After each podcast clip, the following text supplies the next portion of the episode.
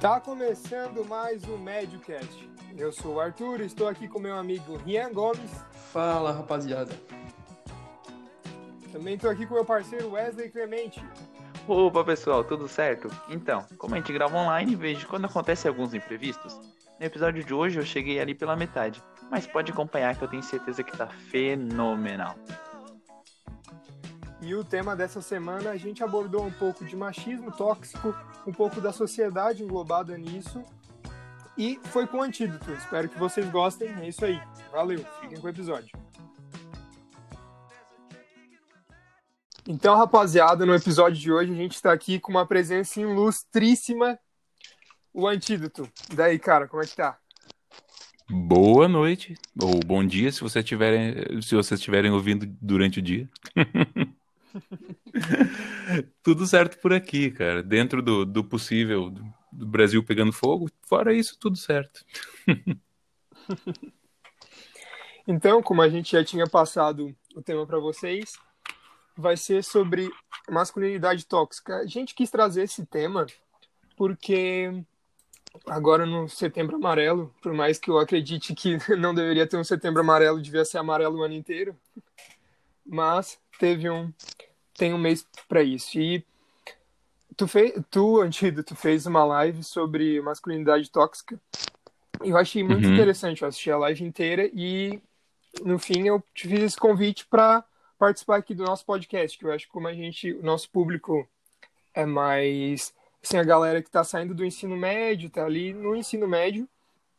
Eu acho muito importante falar sobre isso porque uma visão diferente do que tu tá bitolado nessa questão de masculinidade tóxica pode mudar pode mudar ou acender a faísca para para mudar tuas ações para uma vida inteira. Eu creio que sim. E, e é, eu acho que a gente vive com uma pluralidade muito grande de ideias ao nosso redor, muitas é, é, é ideias correndo, e a gente vai absorvendo um pouquinho delas, sabe? Então a gente fica com um monte de, de, de de ideias preparadas dentro da gente e às vezes falta uma gota d'água para alguma dessas ideias tomar corpo e, e, e, passar a fazer parte da nossa vida, sabe? Exato. Então, já começando com a, entre aspas, entrevista, é, a masculinidade tóxica, ela, eu acho que ela não é só, não afeta só as mulheres, mas em si ela afeta bastante os homens também, porque apesar da masculinidade tóxica gerar o machismo, o machismo também é prejudicial aos homens. E como tu trouxe a informação lá na live, é, a maioria dos, dos casos de suicídio são de homens. E aqui no roteiro tá o, o tu acha negativa a masculinidade tóxica pra gente. Olha, é... vou, vou explicar com alguns números, sabe? Porque é, é, aí eu me permito roubar uma máxima do Meteoro, que eles dizem não importa o que eu acho, importa o que eu sei. E, e assim, os números são uma coisa que eu sei, não são uma coisa que eu acho, sabe? É, no Brasil, de cada cinco suicídios, quatro são de homens, sabe? E a gente tem números muito altos de violência doméstica contra homens também. A gente tem uh, números mais altos de vários tipos de morte que são relacionados à masculinidade tóxica, uh, afetando homens, por exemplo, é, acidentes de trânsito. Né? A, a, a imensa maioria dos acidentes de trânsito é totalmente evitável, sabe? E, no entanto, a pessoa se coloca na situação de correr esses riscos por conta de uma masculinidade tóxica, né?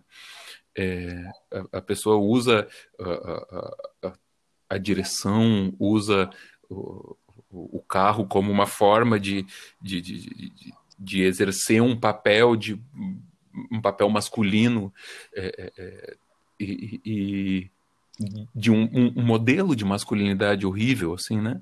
E isso acaba gerando muito mais acidentes fatais. E por aí vai. É, a, gente, a gente acredita que o mundo é um mundo muito machista porque a gente tem muitos motivos para crer nisso, sabe? É, e a gente entende que o mundo ser um lugar muito machista é uma coisa que prejudica as mulheres. E sem dúvida nenhuma, isso é. Mas isso prejudica os homens também. Certo? É, é, eu, eu, claro que não penso que prejudica os homens tanto quanto prejudica as mulheres, mas talvez discutir isso não seja o ponto. Talvez o fato que prejudica os homens também. Quer dizer, é, é, se você pegar quaisquer camadas sociais em que uma dessas camadas oprime e a outra dessas camadas é oprimida, quaisquer camadas sociais, seja, por exemplo, racial, seja, por exemplo, nacional, seja, por exemplo, de classe, certo? É, sempre a camada que oprime tem uma expectativa de vida maior do que a camada que é oprimida. Então, os, os brancos têm uma expectativa de vida maior do que os negros, é, os, as pessoas de países imperialistas têm uma expectativa de vida maior do que as de países colonizados, é, os ricos têm uma expectativa de vida maior do que os pobres, mas os homens têm uma expectativa de vida muito menor do que as mulheres. Dez anos. Dez anos de expectativa de vida é muita coisa, sabe? Então, é, é, é, essa, essa não é uma opressão simples de se entender, sabe? Porque ela é uma opressão que fere muito o próprio opressor. Né? É, a gente não pode esquecer que a masculinidade se volta do homem contra o próprio homem e dos homens uns contra os outros. Sabe? Uhum. É, impondo parâmetros de comportamento que, que, que, que, que ferem uns aos outros. Né? Então, é, é, eu, eu não tenho dúvida, eu não tenho dúvida que o fato de os homens terem uma expectativa de vida 10 anos menor do que as mulheres é um, um, consequência desse machismo em que a gente vive sabe? Sim, cara. E um aquele. bem palpável que a gente pode demonstrar aqui é o próprio exame de próstata, que muitos homens morrem de, de câncer de próstata pelo fato de serem oprimidos por, por fazer o exame, sabe? E muitas, uhum. muitos desses deixam de fazer. Sim, é, tem, tem é, a, a Olha só, a gente mistura muito socialmente o que, que é sexo, o que, que é gênero, o que, que é preferência sexual e etc, né? Mas é, tem muitos teóricos e teóricas que vão dizer que o gênero é uma construção social, certo? E que as coisas que são coisas de homem, coisas de mulher, coisas de gay, coisas de hétero, são é, são uh, uh, impostas socialmente, certo? Portanto, em uma determinada sociedade X, ter cabelo comprido é coisa de homem. Em outra sociedade, ter cabelo comprido é coisa de mulher, sabe? Então, tem vários tipos de comportamento que, em determinadas sociedades, vão ser comportamentos uh, que determinam um determinado gênero, certo? É, a gente vive uma situação.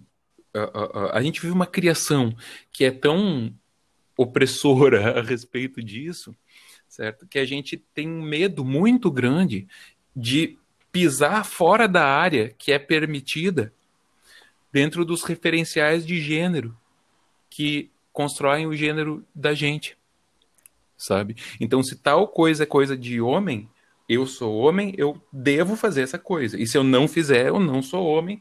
E isso dá um nó na cabeça da pessoa, sabe? Ou tal coisa não é coisa de homem, então eu não posso fazer aquilo.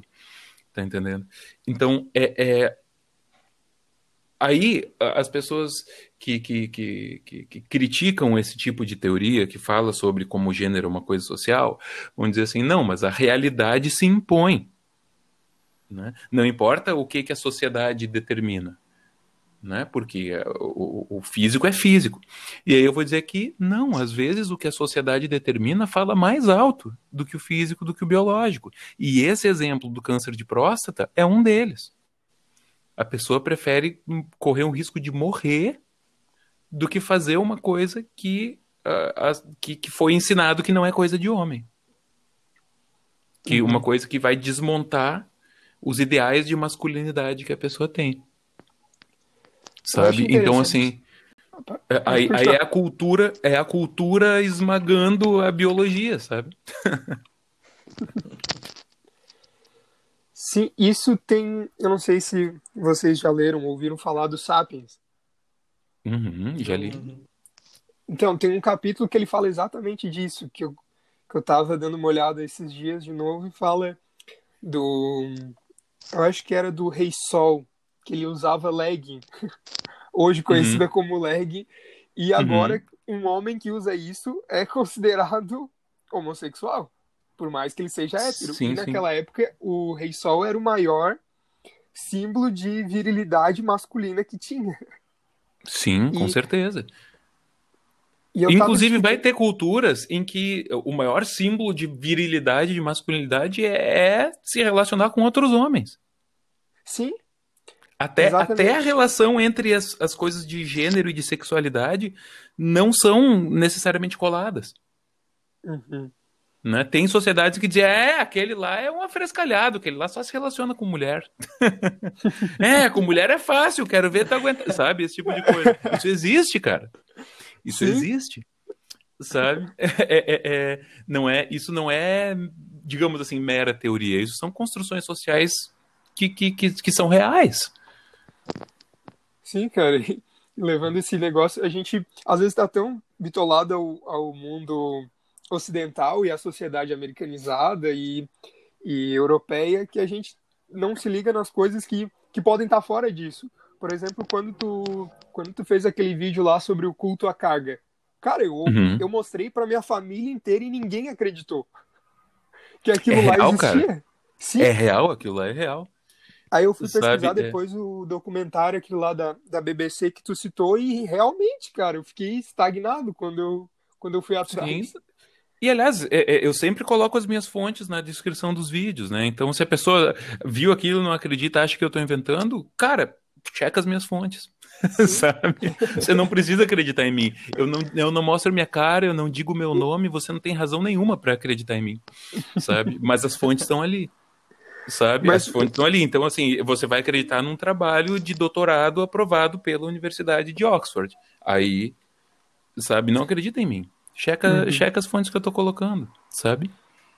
É que é uma coisa tão surreal que qualquer coisa que saia da nossa zona de conforto meio que, que explode a cabeça assim, tu fica, meu Deus, isso não existe, não tem como, é impossível.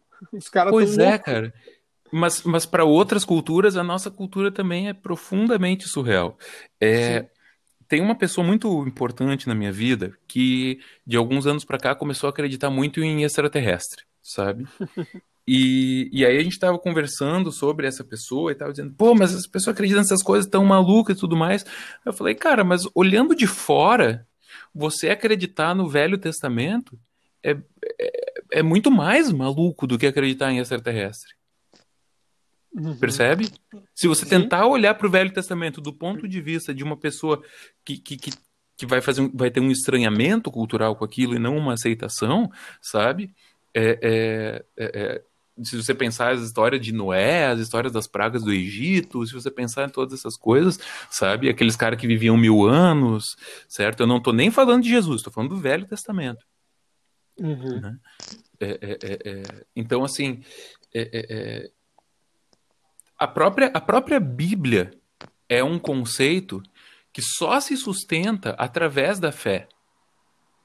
Certo? Uhum. Você acreditar que tem uma informação muito rebuscada, complexa e verdadeira, que, sobre, que foi escrita em vários lugares do mundo, em várias línguas, ao longo de milhares de anos, e traduzida, e, e a maior parte dela foi trans, transferida durante muitas gerações por via oral, e que depois de todo esse processo, o que você tem ainda é a verdade, e ainda é palavra por palavra fato, a única forma disso acontecer é através de um milagre. Uhum. Certo? Então a única forma que você tem de acreditar na Bíblia e não ser um completo maluco é você acreditar que a Bíblia existe através de um milagre. Uhum. A partir do momento que você não acredita nesse milagre, a Bíblia se torna uma coisa mais inverossímil, inverossímil que o John Fromm. Sim. Né? Exato. Então, é, é, a gente vive nessas, nessas construções sociais e tem muita gente que pensa que quando a gente fala em construções sociais, a gente está falando uma coisa assim que não existe, sabe? Tem, tem até Uhum. gente que fala assim: ah, isso aí não existe, isso aí é uma construção. Não, cara, se isso é uma construção, significa que existe. Exato. Sabe? É, e, e- e o Harari explica isso de uma maneira bem superficial, mas muito boa no Sapiens, em que ele diz o seguinte: tem coisas que são físicas e reais. A gravidade é física e real. Não importa a sua opinião a respeito da gravidade, ela vai agir sobre você. Certo? E tem coisas que são só mentira e só ficção. Agora, tem coisas que são é, é, verdades construídas e que elas sobrevivem enquanto verdades enquanto as pessoas acreditam nelas. Por exemplo, o dinheiro Uhum. né? É, é, o dinheiro existe enquanto uma verdade, enquanto a gente acredita nele. É, é assim, por exemplo, que o Bitcoin funciona. Sim. O Bitcoin não existe fisicamente. Ele é um monte de, de, de eletricidade correndo por uns chips e as pessoas trocam ele por bens e serviços porque as pessoas acreditam nele Exato. certo? Quando, quando, quando o dólar está em alta, certo? É, é, o, o, o real está valendo menos que o dólar, porque o tanto que as pessoas acreditam que o real vale diminuiu. Então, é, é uma crença compartilhada. A masculinidade também é uma crença compartilhada Uhum. certo? Ela, ela se relaciona com o biológico, sem dúvida alguma. É claro que ela se relaciona com o biológico, sabe? Mas a gente corre o erro de corre no erro de naturalizar que determinados tipos de comportamentos são naturais e, portanto, são verdadeiros, sendo que eles não são nem naturais e nem inevitáveis Uhum. sabe? É, é, o homem ser é, é, é, é sempre fortão e machão e tal, tal, tal, isso não é nem natural nem inevitável. Inclusive porque certas coisas são naturais e a gente transforma essas coisas socialmente, né? Tipo, é Sim. natural, é natural que a expectativa de vida da humanidade seja menos de 30 anos. E, no entanto, a gente tem uma expectativa de vida de mais de 70 anos. Isso não é natural. No entanto, esse é o mundo que a gente vive. Sabe? Faz então, sentido. mesmo que você acredite que a masculinidade, que essas coisas que a gente chama de masculinidade tóxica são naturais, ainda assim não significa que elas sejam desejáveis ou inevitáveis.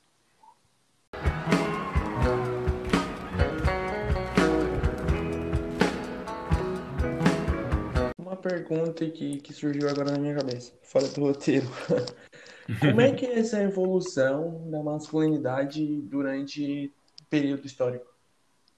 Tem uma diferença marcante, assim? O que, que tu pode relacionar assim pra gente? Assim, é... a sua pergunta é meio ampla. Teria que, que- que localizar ela mais em, em, em algum ponto, porque assim. Atirei é- atirei. É, não, porque é porque assim, cara, é, é, de novo, as masculinidades elas são construídas socialmente e a gente tem tantas masculinidades quantas pessoas no mundo, né? É, cada pessoa tem, tem uma, uma frase muito boa que é um verso de um poema que diz que se 20 homens atravessam uma ponte para ir para uma cidade, na verdade são 20 pontes e 20 cidades, porque cada um vai ver isso, vai entender isso de uma forma. Se isso é verdade para uma ponte, se isso é verdade para uma cidade, isso é mais verdade ainda para uma coisa abstrata como masculinidade. Né? Uhum. Então, é, é, eu posso, por exemplo, falar sobre como masculinidades se transformaram na mídia brasileira ao longo dos anos 60 e 70. Tá entendendo? Aí, assim, fazendo um recorte mais, mais, é, é, é, mais fechado. Né? É, e mudou, e mudou muito mesmo. Sabe? É, você vê, por exemplo, no final dos anos 60, é, dois dos grandes ideais de masculinidade que, que despontaram nesse período é uh, Caetano Veloso e Chico Buarque. sabe? Que são duas formas de expressar quem eles são completamente diferentes. Né? E aí se constrói ali um, narrativas antagônicas. Eu não sei se vocês têm noção disso, mas esses festivais de música que tinham no final dos anos 60, eles eram muito grandes, assim. Sabe? Era tipo era tipo final de novela, assim, que o Brasil parava para assistir aquilo. E tinha torcidas gigantescas, assim, era um negócio, as pessoas brigavam, sabe? É, é, é, tinha polarização igual tem na política, sabe? e era antagonizado completamente o Chico Buarque e o Caetano Veloso. Sendo que, na, na verdade, na vida real, eles eram amigos, são até hoje certo? É, é, é, mas por quê? Porque o, o, o, Chico era o bom moço, o Caetano era o rebelde, tá entendendo? Uhum. Sendo que, na verdade, o Chico também era super rebelde e o Caetano era o mais careta de todos. Entre os amigos, o apelido dele era Caretano, tá entendendo? Mas enfim, é, é, então se vendiam essas formas de masculinidade, entende? O Chico Buarque como sendo aquela masculinidade que tem uma beleza clássica, porque ele era lindo, certo? Que tem uma inteligência clássica, veja, um estudante de arquitetura, de uma família de intelectuais, né, branco, meio paulista, meio carioca, né, porque o Chico Buarque em São Paulo, o apelido dele era carioca e no Rio o apelido dele era paulista, né, que são os que são os centros políticos ali do Brasil naquele momento, né, é, já o Caetano, ele é um nordestino, ele é afeminado, ele não é bem branco, para os padrões sulistas, entende? É, é, é, ele é maluco, transgressor e tudo mais. Então são masculinidades diferentes. Uhum. Né? É, é, é, e elas vão se, vão se popularizando, é, elas vão se, se construindo de maneiras diferentes em diferentes sociedades. vocês já assistiram um clipe de K-pop? Já. Já. Vocês já assistiram um clipe de rap? Já. Sim. Tem masculinidades completamente diferentes ali, não tem? Sim, com certeza. Né? Então, assim, é, é, é, é então isso, isso se transforma de, de, de, de espaço para espaço, de época para época, né? Sim, e cara, eu tava.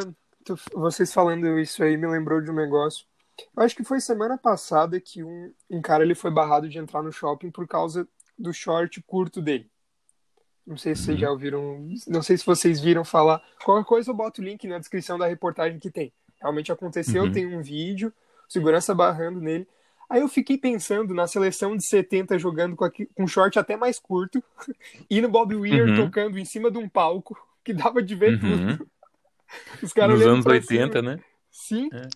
E como não muda só, como tu tava falando ali antes, não muda só a nossa masculinidade é diferente, mas também como a pessoa vê a nossa masculinidade diferente, como se fosse uma uhum. eterna meiose de, de masculinidade. Sim, sim, com certeza. Então, assim, é, é, é, é... você pega, por exemplo, marchinhas de carnaval. Tá? Olha a cabeleira do Zezé. Será que ele é? Será que ele é? Bicha! Pro meu avô, homem de cabelo comprido era gay. Uhum. Certo? Uhum. Agora, se você pensar em 10 homens famosos de cabelo comprido, dificilmente algum deles vai ser gay. E se você pensar em 10 homens famosos gays, dificilmente algum deles tem cabelo comprido. É tá entendendo? Então, uhum. hoje em dia, né? É, é...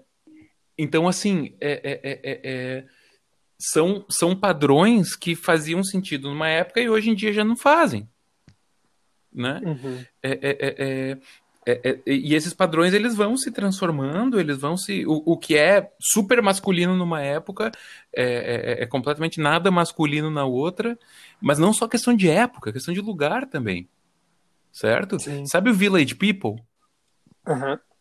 É a coisa uhum. mais gay do, do momento ali, né? Uhum. Em contexto dos anos 70 e tal. Todos eles têm estereótipos super masculinizados. Uhum. Todos eles são tipo exemplos clássicos de masculino, né? Policial, bigodão, o índio, não sei o que lá. É, é, mas o contexto em que eles estão faz com que esses estereótipos exagerados sejam super gay. Uhum. Sim, com certeza. E voltando agora para o roteiro, que a gente deu uma leve desviada, mas não tanto. é, é, a tua visão sobre o porquê que esse termo, esse termo masculinidade tóxica começou a brotar. Porque antes não se ouvia falar disso, sei lá, nos anos 2000 era pouquíssima uhum. gente falava disso. Uhum. E agora, nos anos 2010, voltou, 2020, né?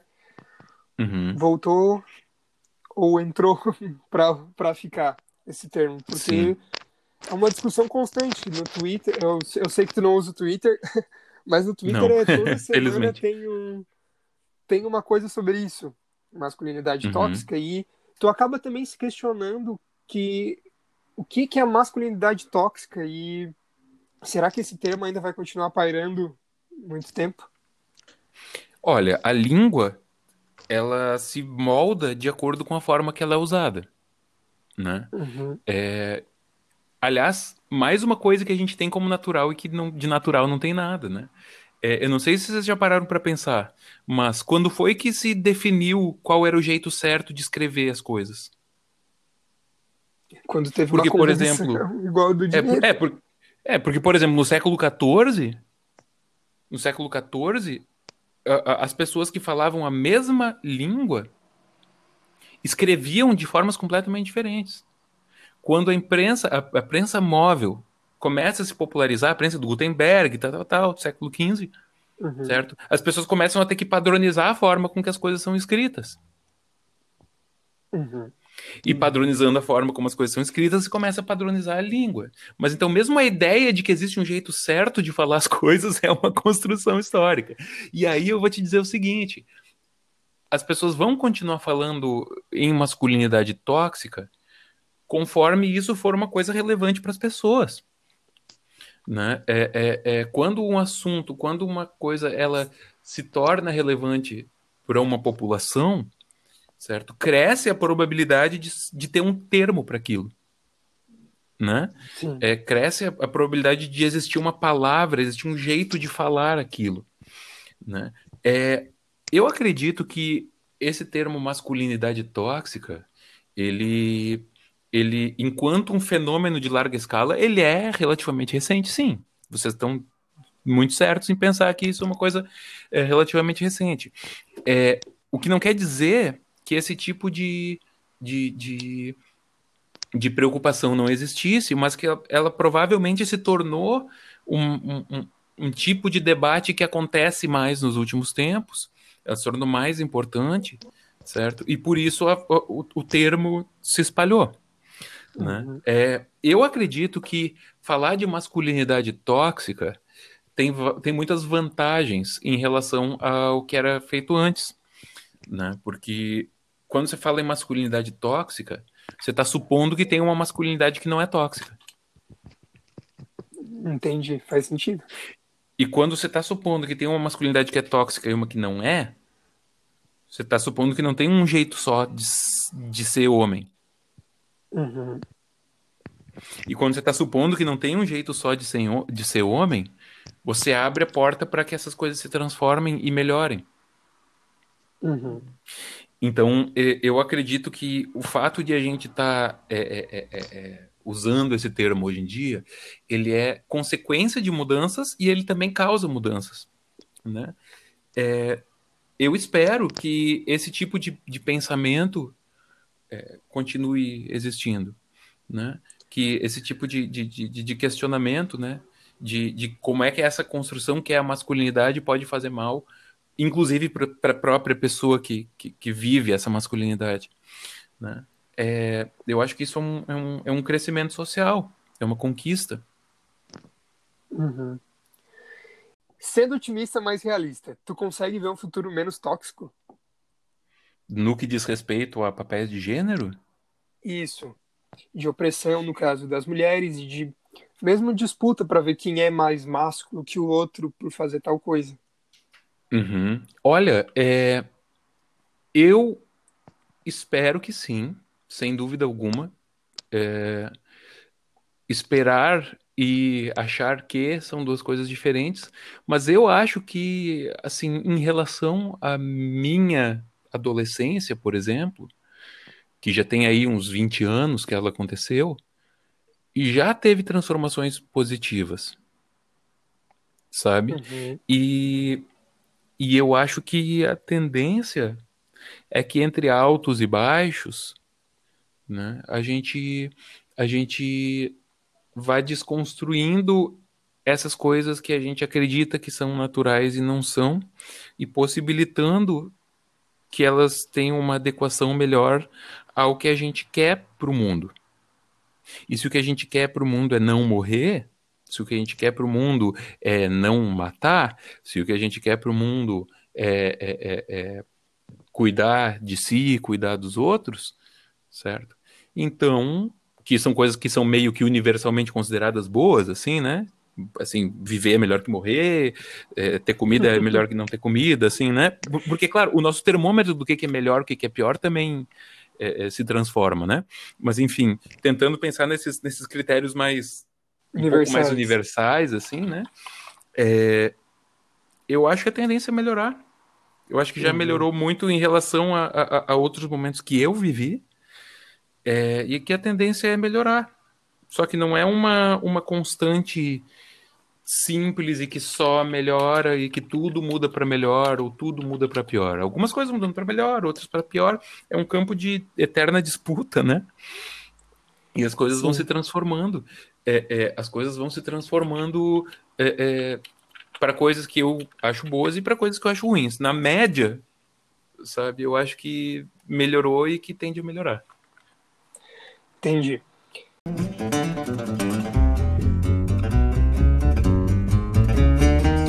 Bom, uma dúvida que eu tenho é, tipo, a partir de que momento pode denominar algo como tóxico? Tipo, a partir de que, de que ponto, assim? Cara, então, é... como a gente estava falando agora há pouco, é, tem construções uh, sociais que só existem enquanto as pessoas acreditam nela. Né? É, por exemplo, a, a, a, gravidade não precisa que você acredite nela, mas uh, o dinheiro precisa. Foi o exemplo que a gente deu antes, né?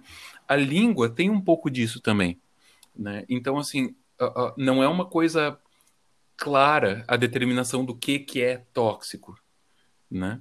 É, de toda forma, a gente usa esse termo tóxico para falar em coisas que prejudicam a nossa saúde né? Então, se eu disser que, que determinada comida é tóxica, você vai entender que essa comida vai prejudicar a sua saúde, né? É, a gente pode entender o termo masculinidade tóxica como uma coisa metafórica, comparando essas masculinidades com coisas que prejudicam a nossa saúde, ou a gente pode entender masculinidade tóxica como uma coisa ao pé da letra certo? É, é, é como uma coisa que é tóxica mesmo, que de fato prejudica a nossa saúde. Né? É, se você levar em conta que saúde mental também é saúde, certo? Aí você já pode chamar de tóxico uma coisa que está prejudicando a sua saúde ou a saúde das outras pessoas, né? É, aí eu vou extrapolar isso e vou perguntar para vocês, vocês por favor me corrijam, certo? Mas a gente está vivendo mudanças de escala global, por exemplo, na concentração de dióxido de carbono na atmosfera, correto? Sim. É. A principal causa dessa mudança é a concentração de CO2 e a principal causa da concentração de CO2 é a indústria automobilística. Agora, tem um zilhão de autores e autoras falando que a indústria automobilística está muito próxima de várias questões de gênero. Certo? Uhum. Que, que, que, as pessoas usam o carro como um símbolo da sua masculinidade, etc, etc, etc, né? Aí o pessoal da psicanálise vai dizer que é um referencial fálico, enfim, por aí vai, certo? Mas o fato é que está relacionado sim com padrões de masculinidade. Ok? Uhum. É... Bom, a segunda maior causa da concentração de dióxido de carbono na atmosfera é a indústria da carne. Ok? Sim. E Uhum. também tem um monte de autores e autoras que relacionam a questão da carne com questões de gênero. Certo? Porque é uma comida máscula, né? Você comer carne, né? Não, vai comer uma saladinha, sabe? É, é, é... Bom, considerando que eh, o maior problema de escala global que a gente tem hoje, tanto pelo, pela sua primeira causa quanto pela sua segunda causa, tá, as duas estão diretamente relacionadas com questões de gênero e com questões de masculinidade, mais especificamente, certo? É, você pode extrapolar é, a, a ideia de masculinidade tóxica, certo? E dizer que tem um monte de gente morrendo, tem um monte de gente perdendo tudo, tem um monte de gente é, é, tendo que migrar e que o nosso futuro está em, em, em boa parte comprometido por questões de eh, convenções de masculinidade Uhum. e que são completamente arbitrárias. Não tem nada na natureza que diga que você ter um carro maior é, é, é, te torna mais másculo. Não existe carro na natureza. E mesmo que existisse, como eu falei antes, tem coisas da natureza que a gente pode transformar e transforma. Né? A própria existência de carro é um, é um sinônimo disso. Então eu posso dizer que, que o cara andar de carro e comer carne é masculinidade tóxica. Se eu quiser ser tecnicista, tá entendendo? Entendi. Cara, e pensando Né? desse, É porque- por esse lado faz todo sentido. Sim, é, é, é, é, então assim, é, o que- se eu quiser, eu posso chamar 90% do, do, dos homens de masculinidade tóxica por conta de coisas que fazem todo dia. Então, você vai ter que estipular qual que é o seu termômetro, qual que é o seu limite de onde você vai querer colocar esse rótulo. Né? É, eu acredito que a gente deve usar com alguma parcimônia. Porque se eu sair chamando todo mundo que come carne de, de, de exemplo de masculinidade tóxica, a palavra ela vai perder o, o- a sua potência. Entendeu? Uhum. Mesmo que, assim, tecnicamente eu consigo argumentar que isso seja verdade. Agora, é, é, quando tudo é masculinidade tóxica, aí nada mais é masculinidade tóxica também. Tá entendendo? Uhum. É, então, eu, eu colocaria o limite do uso desse termo, não por questões técnicas, não por questões é, é, gramaticais, nem por questões de acadêmicas de estudo, não, mas por questões estratégicas, eu colocaria um limite do uso desse termo para coisas que são mais urgentes, para coisas que são mais ah, ah, ah, mais é, é, é, é, de curta duração, assim. Certo? Né? Porque, porque senão, assim, se todo mundo come carne é masculinidade tóxica, como é que eu vou me referir ao meu avô que não quer fazer exame de próstata? Entendeu? Uhum. Mas é porque a própria palavra tóxica já se tornou, vamos dizer assim, Obsoleto. é, obsoleto. No, no Twitter, por exemplo, tipo, qualquer coisa, tóxico, tóxico. Nossa, real, é um saco isso. Então, velho, aí acaba perdendo um pouco a, a magia. a É, não, então. Que ótimo que você usou o termo magia, porque é exatamente isso. É uma magia. É uma coisa que só existe porque a gente acredita nela. Que nem uma mágica, Uhum. né? Nossa. E esse poder que a palavra tem, que é um poder, né? Aí, claro, se for estudar Foucault mesmo, você vai entrar. Às vezes o indivíduo está louco no poder, né? Mas enfim, é, é, é, o poder ele só existe enquanto as pessoas acreditam nele. E aí, exatamente o que você falou, perde a magia. Você falou, eu não estou até meio de brincadeira, mas é verdade, cara. Essa mágica que existe de eu falar uma coisa e essa coisa acontecer dentro da tua cabeça, maçã. Você pensou numa maçã, não pensou? Isso é uma mágica. certo? Agora, para que isso aconteça, todo mundo tem que ter uma ideia muito clara do que é maçã. Agora, a partir do momento que a gente usa a palavra tóxica para tudo, essa mágica de você usar o termo e a pessoa, opa, tóxico, ela se desfaz? Uhum. Faz todo sentido. Faz tudo E, cara, como o. Atila diz, faz todo sentido biológico. Sabe o Noam Chomsky? Não sei se eu sei. O Noam Chomsky ele é, um, ele é um dos maiores intelectuais vivos, assim, e ele é um cara que é muito conhecido por dois motivos, pela atuação dele na linguística e na política. E o Chomsky tem a teoria de que a língua é uma coisa biológica, inerente da biologia humana, né? É, é, então, sim, faz todo sentido biológico.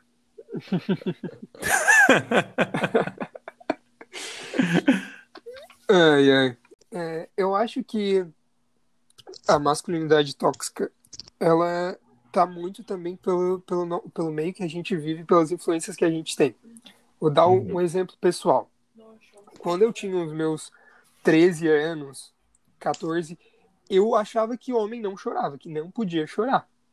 Uhum. que não, não tinha. Não, o homem não podia ser sensível, não podia escrever poesia, não podia ler um livro. Por quê? Porque meu pai não fazia isso.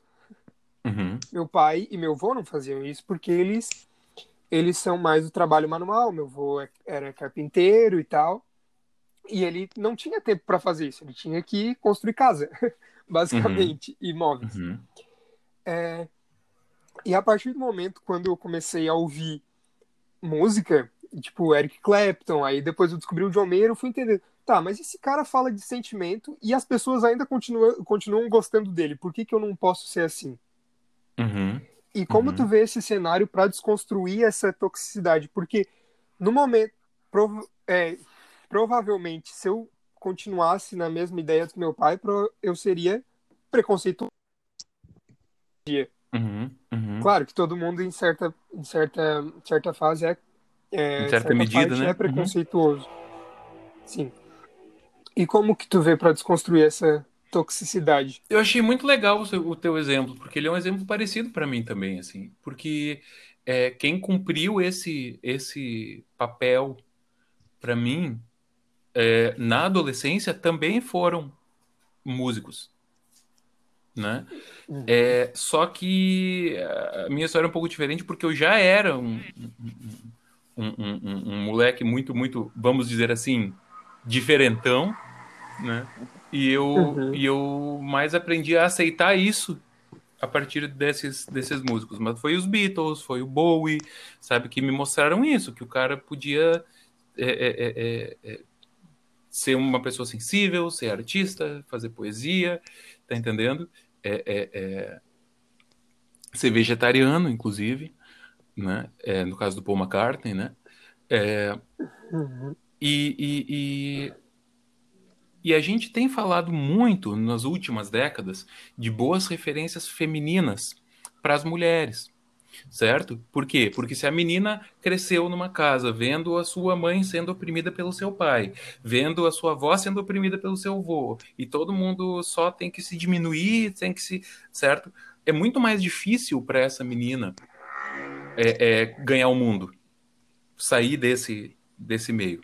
Né? Agora, quando tem, por exemplo, uma Beyoncé, quando tem, por exemplo, uma Kate Bush, que são né, mulheres super bem-sucedidas e que fizeram a sua coisa do seu jeito, etc., opa, elas começam a ter referenciais de que elas não, não precisam ser assim, certo? A gente é do país da Rita Lee, cara. Né? Não precisa de nada mais do que a Rita Lee para mostrar isso. Agora, precisa ter isso e precisa ter isso em quantidade também. Porque não é só mostrar que existe. A pessoa precisa se internalizar essas coisas. Então, é, eu acho que a gente começou a ter um entendimento um pouco melhor enquanto sociedade, porque é uma coisa que a academia já discute faz tempo, mas enquanto sociedade, mais recentemente, a gente começou a ter um entendimento um pouco mais difundido da importância de bons exemplos de feminilidade para além da, da, da, da, da, mulher submissa. Isso é muito legal, sabe? Só que agora a gente está num processo que tem muita gente, inclusive muita gente que eu não gosto, que fala isso, mas que é verdade, pelo menos a, a, a, aos meus olhos, de crise de masculinidade. Por quê? Porque se está falando muito sobre os erros e os problemas, se problematizando muito, muitas coisas que os homens fazem, e com razão, porque são problemas mesmo, certo? Só que aí, o homem que não quer ser assim, ele acaba ficando meio sem referência. Tá entendendo? Uhum. Então, ó, os caras que abriram os meus olhos para muitas coisas, o Bowie, o John Lennon, em determinados momentos da sua vida, eles fizeram coisas super problemáticas. O Caetano, o Chico Buarque, fizeram coisas super problemáticas. Se por conta dessas coisas super problemáticas eu tivesse descartado o Bowie, o John Lennon, o Caetano, o Chico Buarque, provavelmente hoje é, eu seria uma pessoa muito mais preconceituosa, muito mais. Enfim, todas essas coisas que a gente já falou. Tá entendendo? Uhum. Então, assim, é, é, é, E não é que não tem que criticar essas, essas coisas. Tem que criticar sim, com certeza. Eu não estou fazendo uma crítica a quem critica, não é isso. Eu acho que é, é, é, importante esse tipo de crítica. Mas a gente precisa também de, reforço, de reforços positivos. Tá entendendo? É, como você falou, ah, eu vi que o John Mayer era um cara assim e as pessoas gostavam dele. Opa, então isso foi um reforço positivo. Você viu que o cara uhum. pode ser um cara sensível e as pessoas vão gostar dele.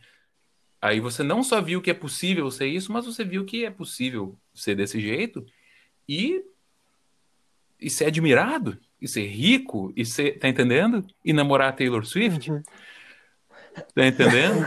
É, é, é, Daí você pensou, o que, que você quer? Namorar Taylor Swift? Então você vai ser igual o John Mayer. Não, então, então olha só.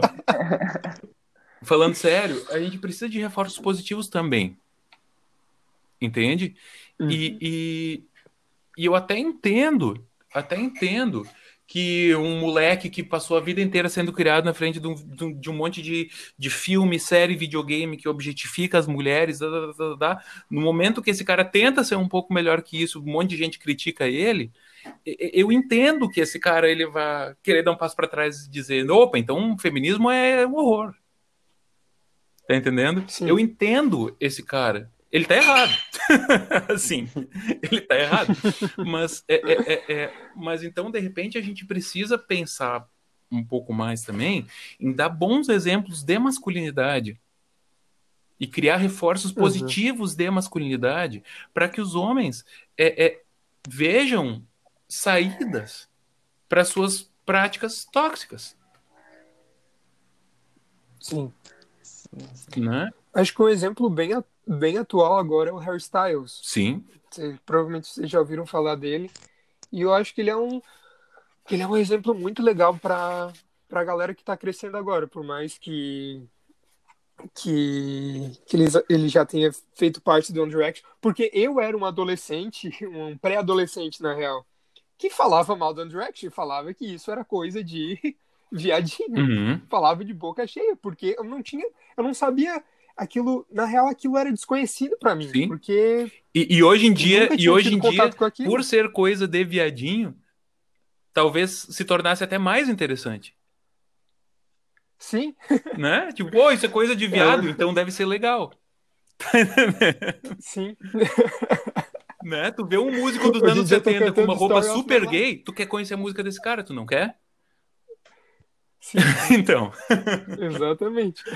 né? Então, é, é, é, eu tô supondo que você gosta de Queen. Sim, com certeza. Né? Então, é, pois é, cara. Então a gente precisa ter esses reforços positivos, né? Para tudo aquilo que a gente considera saudável. Eu, eu, acho que o Harry Styles pode ser, assim, um, um ótimo exemplo. E, e, outro cara que eu acho que é um ótimo exemplo também, é, é para minha geração daí, né? Que é um cara que foi um uhum. ótimo exemplo, era o Billy Joe do Green Day. Sim, sabe? passava maquiagem. É, tudo. um cara que passava maquiagem, um cara que, é, é, é, e que era sensível e, e, é casado com a mesma mulher desde antes de ser famoso.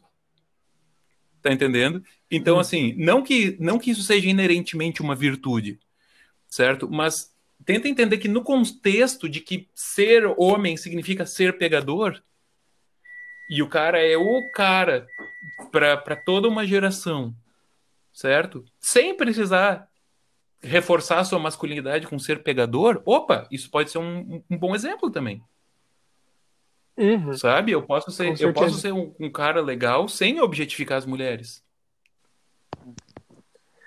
Sim, eu acho que isso entra também um pouco na linha do, do pornô, mas isso a gente pode deixar para uhum. outra hora, que senão vai ficar muito grande. Uhum. Uhum. É, aí a questão, porque às vezes a gente que tá no ensino médio, a gente tá lá numa festa, aí teus amigos começam a te botar pressão, ah, fica com tal menina lá. E, tipo, às vezes tu não quer, mas tu vai na pressão, porque se, se tu não se tu falar, ah, não, eu não quero, eles vão ficar, ah, viadinho, ah, o que, que aconteceu contigo? Por que, que agora tu tá assim? Coisas do tipo, entendeu? Sim.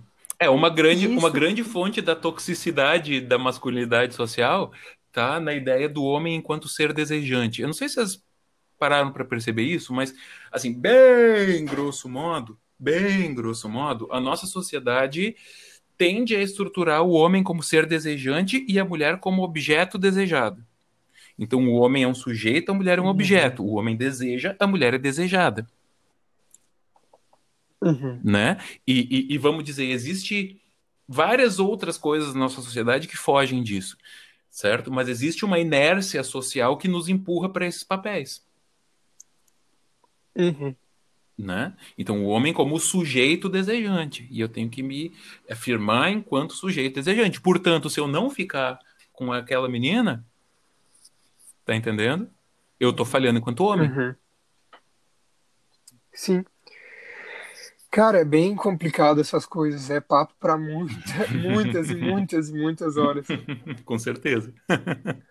Mas então, é, é, é, é, a gente a gente tá avançando muito nas últimas. E eu falo tá avançando, não estou falando de agora, nesse momento histórico, tipo esse ano. Tô falando assim, nas últimas décadas.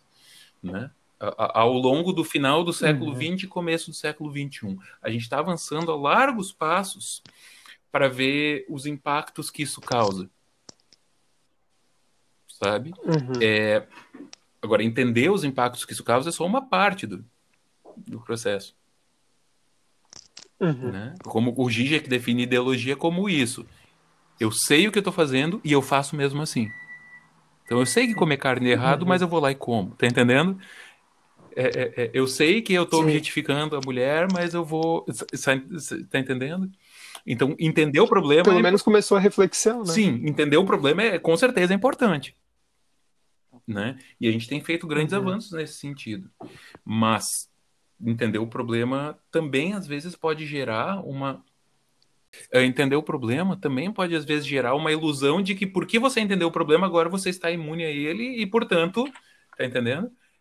Eu entendi que existe uhum. racismo, portanto, não sou mais racista, portanto, eu estou acima do racismo, portanto, nada que eu, fa que eu faça pode ser racista. E eu paro de me questionar, e quando eu vejo, eu estou pensando: ah, não, eu vou contratar um branco porque os clientes respondem melhor, assim, porque é uma cidade muito racista, né? Não é eu que sou racista, é a cidade é racista. Você está entendendo?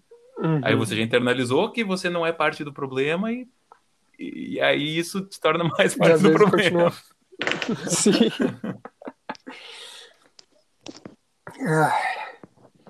Né, é, é, é, o Alain de Botton, que é um filósofo pop, assim, bem, bem é, para as massas, assim, o que não é bom nem ruim, é uma característica que ele tem. Enfim, ele fala que as pessoas que fizeram as maiores atrocidades da história da humanidade tinham muita certeza de que estavam fazendo a coisa certa. Uhum. Com certeza. Com certeza mesmo. tu vê o Hitler, Hitler achava que estava purificando. É. Um exemplo bem extremo. Claro, claro. Acho, acho que estava purificando o mundo. Claro, sim. Uhum. Né? É, é, é, acho que assim a raça humana ia evoluir. É, as pessoas, as pessoas que estavam botando fogo nas, nas bruxas, nas fogueiras, não estavam pensando, puxa, será que eu estou fazendo a coisa certa? Uhum. Aí entra Aí o Wesley pode falar disso. o Sócrates sempre se questionar e o. É. E o Descartes. Uhum. É.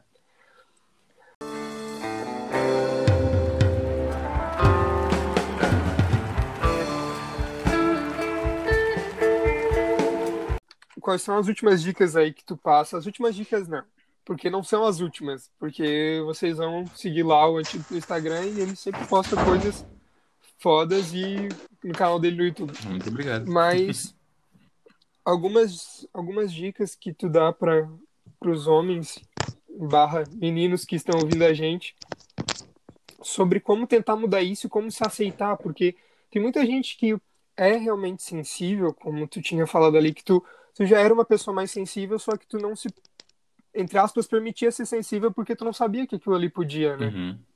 Porque tu não tinha um. Como, como é que eu posso dizer? Um, um caminho para seguir. Sim. As minhas referências de masculinidade na minha vida pessoal não eram assim. Uhum. Então, quais são as dicas aí que tu dá pra, Caros homens, pra galera? caros homens, você que está me ouvindo e é homem, é, eu gostaria que você lembrasse de uma coisa. O mundo nem sempre foi do jeito que ele é. Certo? Se tem uma certeza que dá para ter nessa vida é que o mundo muda. Todas as coisas mudam. E uma das coisas que muda é a ideia do que, que é ser homem. Certo? É, então, caro homem, você que está ouvindo, é, se permita questionar essas coisas. Por que, que eu sou homem? O que é que faz de mim homem? Sabe? É, de novo, as pessoas que fizeram as coisas mais horrendas da história da humanidade estavam repletas de certezas. Sabe? É, é, via de regra, claro, né? Mas é, se permita questionar essas coisas. O que que faz de mim homem? O que que eu posso melhorar, mudar, certo? E, e, e, e sem, sem deixar de ser quem eu sou, sabe? É, a gente não precisa naturalizar essas coisas. Não existe nenhuma necessidade para isso. A gente vive como se fosse necessário, mas não é. Sabe? E outra, você vai errar, cara. Você vai fazer um monte de coisa errada. Mas pelo menos tenta, tenta a, a, a acertar é, é, é, a partir dos seus questionamentos, não a partir de certezas imutáveis. Não, se questiona. E se permite errar também. Tá tudo bem. Sabe? É, é, é... Então, o mundo não precisa do jeito que, que ele é, você não precisa ser do, do, do jeito que é, certo? Mas para a gente tentar mudar para melhor, a gente primeiro precisa se questionar e aceitar que a gente vai fazer um monte de coisas erradas. Caras mulheres, é, desculpa. em nome, em nome, em nome do meu gênero, eu peço desculpas certo? Eu sei que, que, que ao longo dos últimos milênios, na maior parte dos lugares, o, o meu gênero não tem sido legal com vocês. Eu gostaria que vocês pensassem que a gente também não, se, não tem sido legal uns com os outros e com nós mesmos, certo? É, e que tem muitos homens que estão tentando melhorar. E que esses muitos homens que estão tentando melhorar, eles precisam de alguma coisa que faça frente a toda a gigantesca inércia social que nos empurra para ser um completo imbecil. Certo? E você não tem obrigação nenhuma de ser uma dessas coisas. A última coisa, cara mulher, que você precisa agora é de um homem dizendo que você é responsável por os outros homens serem melhores. Você não tem obrigação nenhuma disso. Certo? E eu não estou aqui para dizer como é que você tem que ser mulher, como é que você tem que ser feminista. Eu só gostaria que você lembrasse que tem uma força social gigantesca empurrando os homens rumo a ser uns completos idiotas e que criar reforços positivos para que esses homens não sejam completos idiotas tem se demonstrado através de várias pesquisas de comportamento uma ferramenta útil para fazer com que a gente seja menos pior. O que você vai fazer com isso, eu não sou ninguém para dizer. Mas considera a possibilidade de, de, de, de, de tentar estrategicamente fazer com que nós homens sejamos melhores a partir desse tipo de estratégia. Considera essa possibilidade. A gente precisa de ajuda. A gente precisa muito de ajuda. Sim. E pra rapaziada do E Twitter, para de usar tóxico. Tá, que já tá chato. pra rapaziada do Twitter, eu quero que vocês vão tomar na que tá ligado. Ai, ai. Mas enfim, eu acho que no fim a gente tem que, como tu tinha falado ali antes, a gente tem que começar a se questionar e a filtrar o que, que é bom, o que, que é ruim. E aceitar o que é bom e a gente não deixa ser bom porque a gente tá muito fechado na nossa caixa. Sim. E a gente não precisa, a gente não precisa ser do jeito que o mundo era. A gente não precisa. Se Tem uma coisa que, que, que, que você pode ter certeza é que o mundo muda. E a coisa mais. E a, Como o Belchior. já- é, a- não, então, o, o, Belchior tá errado. A gente não é igual aos nossos pais. Eu amo o Belchior. Ele tá errado. Certo? A gente não é Eu- como nossos pais. E se tem uma coisa que a gente pode ter certeza é que o mundo muda. Você tá entendendo? É, é, é, é, e se Sim. você não acredita nisso, agradeça você não estar morrendo de malária nesse exato momento. ok? Então, se tem uma coisa que a gente pode ter certeza é que o mundo muda. E a ideia de que o, ah, não, as E coisas sempre vão ser, é, as coisas vão sempre ser assim, esse é o jeito, as coisas é, é assim que as coisas são. Essa é a crença mais limitadora que, que botam na nossa cabeça. Certo? E a segunda crença mais limitadora que botam na nossa cabeça é que tudo é possível. Basta você acreditar. Não, não é isso que eu tô dizendo, por favor. certo? Agora, que as coisas mudam, elas mudam. Isso é verdade. Sim. E, e- e- talvez, talvez a gente, enquanto sociedade, consiga influenciar a forma como essas coisas mudam. Uhum. né? É- é- é- não é show da Xuxa, autoajuda, coach, tudo é possível, basta você acreditar. Não é isso. Mas a gente consegue ter alguma agência na forma como as coisas mudam. Certo? E como diria o Hemingway, o mundo é um lugar bom e vale a pena lutar por ele. Sim. Mas no fim eu ia dizer que o. Não é que a gente era igual aos nossos pais, é que o mundo é uma velha roupa colorida. Desculpa. Aliás, as duas músicas são do mesmo Mas disco. enfim. Sim. Belchior era meio Sócrates da vida. É, mas pensa Só que sei que nada assim. Pensa que os pais do Belchior viveram durante uma ditadura. E o Belchior viveu durante uma ditadura, Uhum. né? Então, ver que essas coisas é, é, é, é, é, é, é, não estavam se transformando deve ser uma dor muito grande mesmo. Uhum. Mas não é verdade, as coisas mudam. Quem sou eu para questionar o Belchior, né? Mas enfim. Gente, muito obrigado pelo Então- convite. obrigado por me receber. E espero não ter sido muito chato. Sem muitas esperanças, porque geralmente eu sou muito chato, mas é, é, é, é, espero não ter sido chato do jeito improdutivo. Melhor. Então, tá? Valeu, meus caros. Muito obrigado, cara. Boa noite. Boa noite. Então, galera, esse foi o episódio. Espero que todos vocês tenham gostado. Ele foi um pouquinho mais comprido porque a gente se empolgou, mas espero que não tenha dado nenhum problema. É, Sigam a gente nas redes sociais, sigam o Antídoto, se inscrevam no canal dele. E é isso aí. Valeu, até a próxima.